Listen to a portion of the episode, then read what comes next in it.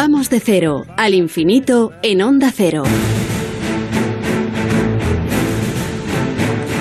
Y hoy, para terminar, como siempre, los minutos dedicados a la seguridad y emergencias con nuestro experto David Ferrero, que nos va a, se va a poner al habla precisamente con uno de los responsables de la unidad de subsuelo de la Policía Nacional. ¿Qué tal, David? Buenas noches. ¿Qué tal, Paco? Muy buenas madrugadas. En la sección de hoy nos vamos a poner el mono de trabajo, el casco, y vamos a bajar a la red subterránea que hay bajo las ciudades. Lo vamos a hacer con los héroes sin capa de la unidad de subsuelo y protección ambiental de la Policía Nacional. Una unidad que se crea en 1958, es decir, que ya cuenta con cierta solera y que eh, hoy en día cuenta con una sección operativa central que pertenece a la Comisaría General de Seguridad Ciudadana. Eh, también tiene 14 unidades territoriales y otras dos unidades dependientes directamente de la Dirección Adjunta Operativa que actúan para Presidencia del Gobierno y Congreso de los Diputados. Eh, fijaos, Paco, que, esta unidad surge un poco por el desconocimiento de las diversas vulnerabilidades y riesgos que hay para edificios, eventos o personas eh, bajo el suelo ¿no? de, de, las ciudades, sobre todo cuando hablamos de personalidades y grandes eventos. Para conocer el día a día de los agentes de la Unidad de Subsuelo y Protección Ambiental, eh, contamos hoy con la colaboración del jefe de la sección de Subsuelo y Protección Ambiental, inspector jefe de la Policía Nacional, que ya está aquí con nosotros. Buenas noches, inspector jefe, y bienvenido. Buenas noches, David. Bueno, eh, cuéntenos un poco qué labores realizan los policías de esta unidad del subsuelo.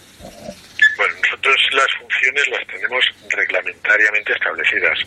Nos dedicamos a la inspección y revisión del subsuelo, a elaborar planes integrales de seguridad, a colaborar con otras unidades policiales en la búsqueda eh, del cuerpo del delito cuando se encuentra o se presume que se encuentra en lugares de difícil acceso y espacios confinados y eh, eh, labores de formación. Esas son nuestras funciones. bueno, al final ustedes trabajan en un medio que no es el habitual. con lo cual me imagino que la formación es muy importante. ¿Qué tipo de capacitación reciben estos agentes de su unidad? Nosotros eh, tenemos un curso, o sea, eh, un policía tiene que solicitar un concurso específico de méritos para venir a, nuestra especialidad, pasar eh, por unas pruebas de selección y una vez que la supera, tiene un curso de un mes enfocado a conocer el medio, a, conocer los riesgos de este tipo de trabajo, también temas de protección ambiental, es un curso muy eh, eh, completo y de duración de un mes.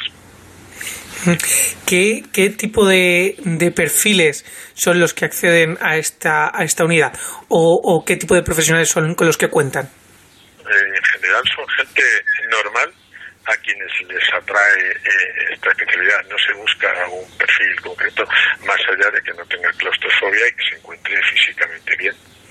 Sí, eso luego le preguntaré por cómo es moverse bajo el subsuelo de la ciudad, porque me imagino que habrá momentos en los que los lugares por los que pasan no deben ser demasiado, demasiado anchos. Pero, pero antes quería preguntarle por qué se les considera también una unidad de protección ambiental. El sistema de protección ambiental es una de las funciones que se nos han atribuido porque eh, los delitos medioambientales son competencia de la Policía Nacional Nacional las aborda en una doble vertiente, en lo que es eh, bajo el paraguas de la Comisaría General de Policía Judicial y del de la Comisaría General de eh, la nuestra de Seguridad Ciudadana.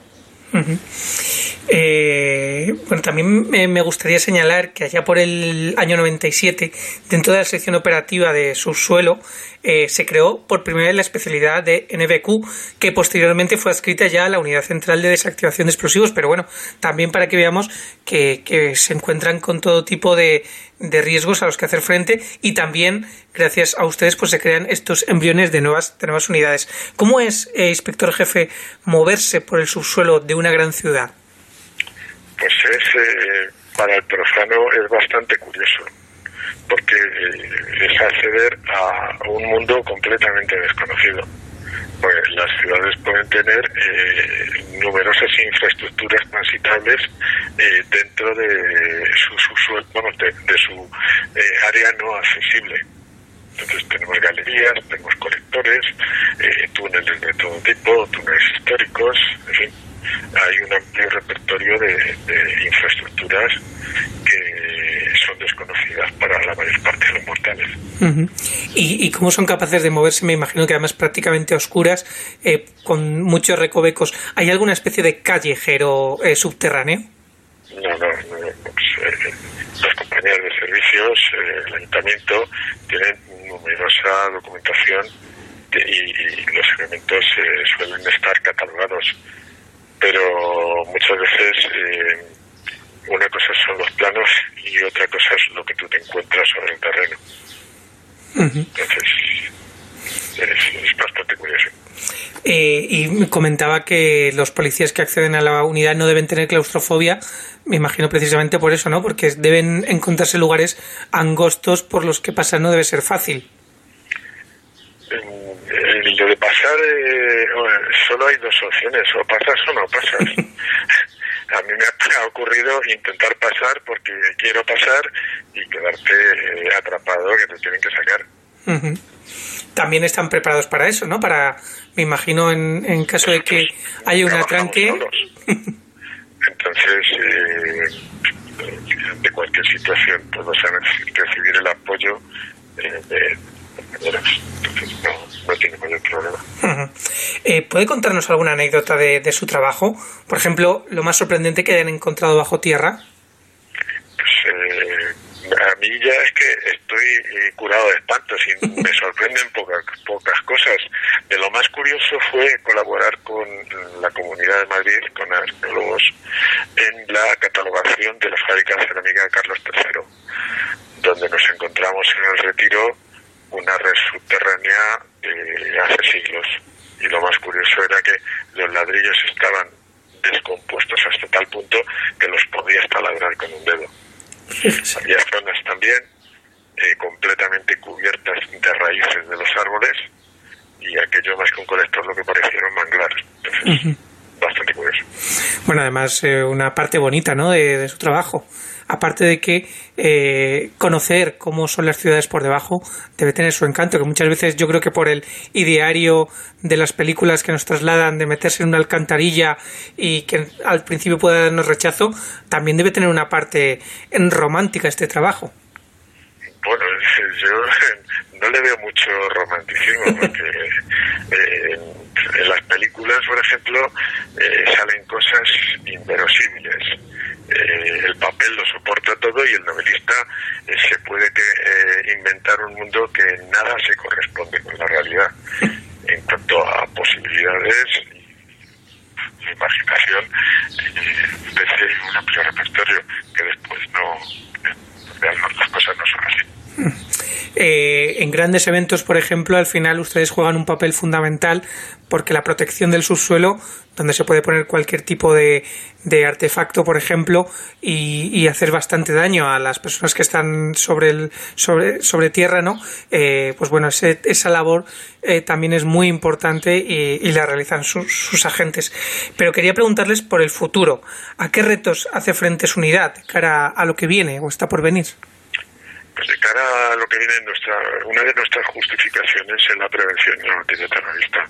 No obstante, eh, el futuro puede estar en la incorporación de nuevos medios materiales, como pudiera ser incluso la adquisición de drones eh, que sean capaces de eh, bajar a, la red de colectores o galerías.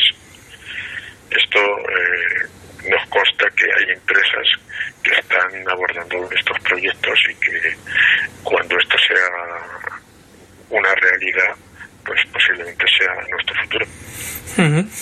Bueno, pues es muy interesante porque siempre pensamos en los drones como elementos aéreos, ¿no? Que van por el, por el aire, que en este caso también, pero eh, bajo tierra, lo cual es, es muy curioso. Me imagino que además también eso, aparte de pasar por lugares donde quizás haya un difícil acceso, también evitaría ciertos riesgos a los que se pueden exponer los agentes. ¿Qué riesgos se pueden encontrar eh, bajo, el, bajo el suelo en las inspecciones que realizan? Trabajo es un trabajo de riesgo eh, no solo los riesgos mecánicos normales por trabajar en calzada o por eh, acceder a pequeñas o grandes verticales, sino lo que para nosotros son mm, de mayor potencial de riesgo, que son los riesgos atmosféricos, por falta de oxígeno, presencia de gases tóxicos o encontrarnos con atmósferas inflamables. Esos son eh, nuestros riesgos principales. Aparte de eh, la posible presencia de delincuentes operando en el subsuelo. Claro, porque allí donde llega la policía, pues al final tenemos que entender que existen ese tipo de, riesgos y que los malos también estén ahí, ¿no? Para eso están ustedes preparados para, actuar.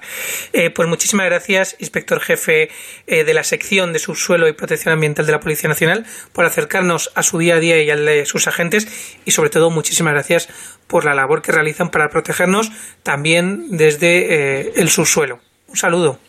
Muy bien. Gracias a vosotros. Y Paco, nosotros ya salimos a la superficie y nos despedimos hasta la semana que viene. Hasta entonces, ya saben, protéjanse.